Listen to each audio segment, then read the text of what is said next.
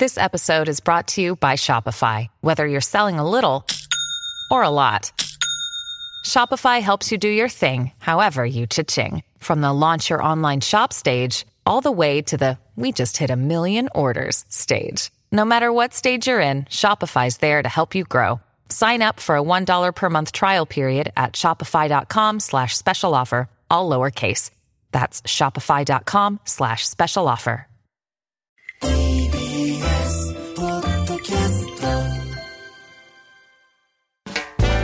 発信型ニュースプロジェクト荻上チキセッション新型コロナ5類移行を正式決定。加藤厚生労働大臣は今日、新型コロナの感染症法上の位置づけについて、予定通り来月8日から5類へ移行すると発表しました。加藤大臣は法的な位置づけは変わってもウイルスはなくならないとして感染が広がっていく状況では感染対策により気をつけるなど重症化リスクの高い人などへの配慮をお願いしたいとしています。これに先立ち厚生労働省の専門部会は全国的に感染者は増加傾向であるものの、病床の使用率が低い状況が続いていることなどから、政府の方針通り5類に変更することを了承。また、5類への変更後は、全国およそ9割の病院でコロナ患者が入院できるようになる見通しです。一方、政府は来月8日で終了する予定だった水際措置について、その時期を前倒し、明日までで終了する方向で調整していることが分かりました。戦闘が続くスーダン、首都では医療機関の6割が閉鎖。軍事衝突が続く北東アフリカのスーダンをめぐり、WHO 世界保健機関は26日、首都ハルツームにある医療施設の6割以上が閉鎖を余儀なくされ、感染症などが蔓延しても対処できない状況にあると明らかにしました。WHO のテドロス事務局長は、腎臓病や糖尿病、がん患者らが治療を受けられなくなっている状況を懸念。また今後数週間以内に2万4000人の妊婦が出産予定で適切な処置を受けられない恐れがあるとしています。一方、スーダン保健当局は26日、戦闘による死者が512人、負傷者がおよそ4200人に上ったと発表しています。米韓首脳会談、韓国を守る拡大抑止の強化で合意。アメリカのバイデン大統領と韓国のユン・ソンニョル大統領が26日ホワイトハウスで会談しました。アメリカが核戦力を含む抑止力で韓国を守る拡大抑止の強化を盛り込んだ共同文書ワシントン宣言を発表。宣言ではアメリカと韓国の核戦略計画に関する局長級の協議体を新設することや、アメリカの戦略原子力潜水艦を韓国に派遣するなど具体策が盛り込まれました。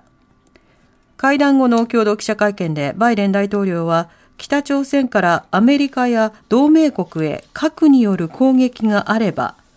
政権の終焉を招くと述べ、北朝鮮を強く牽制しました。女性客に売春をそそのかすホストを逮捕。東京新宿歌舞伎町のホストクラブの従業員の男が女性客に対し、路上に立って売春相手の客待ちをするようそそのかしたとして、売春防止法違反の強査の容疑で警視庁に逮捕されました。逮捕された新宿区歌舞伎町のホストクラブの従業員、江川誉容疑者25歳は、客の女性当時23歳に、生活費に困っているなら立ちんぼしてみなよなどとそそのかし、売春相手の客待ちをさせた疑いが持たれています。警視庁によりますと、江川容疑者は女性に、稼いだら店でも会えるし、売掛金の返済もできるなどと言い、女性が稼いだ金のおよそ8割を回収していたということです。ホストから客待ちを強いられるケースが相次いでいることから、警視庁は今回、そそのかし容疑での異例の逮捕に踏み切りました。名古屋刑務所の刑務官による暴行問題、およそ30人を処分へ。愛知県三好市にある名古屋刑務所で刑務官22人が受刑者3人に暴行などを繰り返していた問題で、法務省が明日にも刑務官とその上司らおよそ30人に懲戒などの処分を出す方針であることが分かりました。この問題では斉藤法務大臣が去年12月に刑務官による暴行を公表していて、受刑者に対して顔を叩いたり、アルコールスプレーを顔に噴射するなどしていたということです。法務省は原因分析や再発防止のための第三者委員会を設置。また、名古屋刑務所は関わった刑務官10人余りを特別公務員暴行陵虐容疑などで名古屋地検に書類送検する方針です。プライム企業の女性役員の比率を30%に岸田総理が表明。政府は今日総理官邸で男女共同参画会議を開き、岸田総理は東京証券取引所の最上位市場プライムに上場している企業について、2030年までに女性役員の比率を30%以上とする目標を表明しました。岸田総理は社会全体での女性登用促進に弾みをつけていくと述べていて、6月に取りまとめる女性版骨太の方針に向けて加速させる考えを示しました。このほか女性の所得向上と経済的自立に向け、環境整備や女性への暴力根絶に向け、被害者の保護のみならず、公的機関と民間団体の新たな連携の仕組みの具体化などを急ぐ考えを示しました。